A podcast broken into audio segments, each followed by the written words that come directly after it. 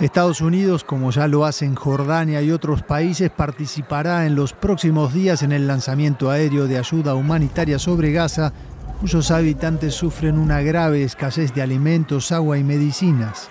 Así lo anunció el presidente estadounidense Joe Biden en la Casa Blanca al inicio de una reunión con la jefa del gobierno italiano Giorgia Meloni.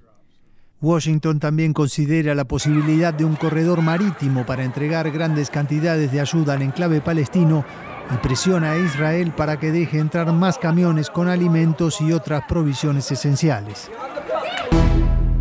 La comunidad de estados latinoamericanos y caribeños no alcanzó este viernes una declaración unánime sobre el conflicto en la franja de Gaza.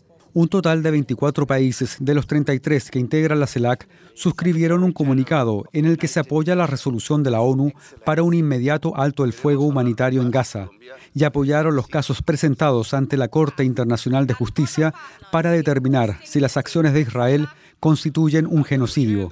Entre los firmantes están Brasil, Colombia, Cuba, Venezuela y México, así como casi todos los estados caribeños. El primer ministro neerlandés Mark Rutte y el presidente ucraniano Volodymyr Zelensky firmaron un acuerdo que elevará la ayuda militar de Países Bajos a Ucrania a 2.000 millones de euros este año. Los dos líderes se reunieron en la ciudad ucraniana de Kharkov, que con frecuencia es blanco de ataques del ejército ruso.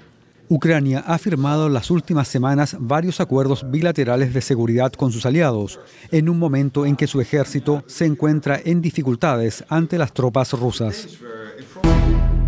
En Irán, la participación en las elecciones parlamentarias fue la más baja de la historia de la República Islámica. Solo alrededor de un 41% de los ciudadanos acudieron a las urnas este viernes.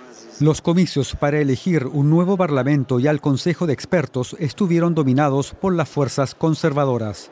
Es la primera votación nacional en Irán desde las protestas multitudinarias antigubernamentales desencadenadas por la muerte de Masa Amini, mientras estaba detenida por violar supuestamente el código de vestimenta femenino del país.